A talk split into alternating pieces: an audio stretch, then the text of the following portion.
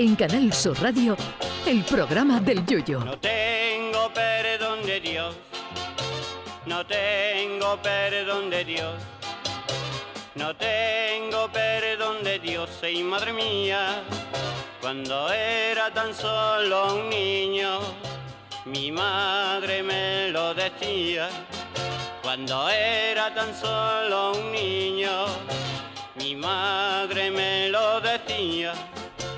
¿Quién no ha oído a- a- alguna vez hablar del limbo? En la doctrina católica es el lugar donde iban las almas que de los que morían sin ser bautizados, pero en la vida común se denomina limbo a ese espacio indefinido entre el todo y la nada, una especie de agujero negro donde nada existe, un vacío, o sea, el limbo. Bueno, pues entre todos los limbos del mundo, entre todos los vacíos existentes, el más lleno es el de los calcetines perdidos cada vez que se pone una lavadora. Porque no crea que solo le pasa a usted, no. Le pasa a tanta gente que hoy se celebra el Día Internacional de los Calcetines Perdidos.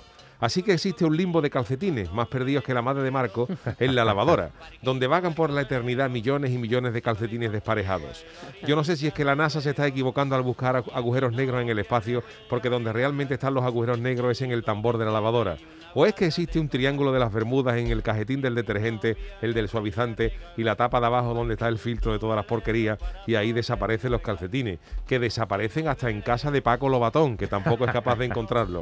La ciencia todavía no podido dar una respuesta a este misterio, que es uno de los más grandes de la humanidad, a la altura de ese otro misterio que dice que si los vampiros no se pueden reflejar en los espejos, ¿cómo iba Drácula siempre tan bien peinado? Se cuentan por miles de millones los calcetines que desaparecen cada año sin dejar rastro en todo el mundo. Y cuando hay gente por ahí buscando el negocio de su vida, yo creo que lo tenemos delante de nuestros ojos y no lo vemos. El negocio que nos puede convertir en millonarios, señores, es empezar a vender calcetines sueltos, para volver a buscar pareja a esos calcetines que enviudaron o se divorciaron sin tener tiempo de hacer separación de bienes. Que la separación de bienes de los calcetines sería del tipo el boquete del dedo gordo para ti, las bolitas del empeine para arriba, me los quedo yo. Sería maravilloso poder ir al corte inglés y decirle a la dependienta, deme un calcetín negro de ejecutivo y se acabó el puñetero problema.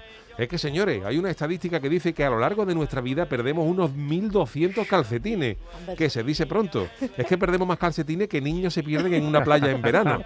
También es verdad que mucha de la culpa es nuestra, porque muchas de las veces pensamos que un calcetín ha sido ab- abducido por los extraterrestres de la lavadora y cuando volvemos a poner otra colada nos encontramos a ese pobre calcetín moribundo en el fondo del cajón de la ropa, como diciendo, pero si yo andaba aquí. Pero otros no.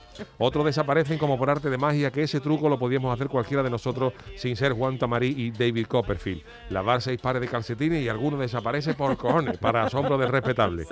Yo no sé si al pirata John Silver el largo, el de la isla del tesoro, al que le faltaba una pierna, también se le perdía el único calcetín que lavaba, pero el tema desde luego da para una tesis doctoral. Y una cosa que me llama la atención es que eso solo pasa con los calcetines, no por ejemplo con las medias de fútbol, porque si usted ve un partido, todos los futbolistas llevan las dos medias en los partidos. Vamos, que si las medias también se perdieran en los lavados, al Madrid o al Barcelona se le iba la mitad del presupuesto en medias. En fin, que los calcetines se pueden perder, pero lo que no se puede perder uno jamás es este programa. Así que vamos al turrón, que empieza la semana. Ay, mi velero, velero mío, Canal Sur Radio. llévame contigo a la orilla del río. El programa del Yoyo.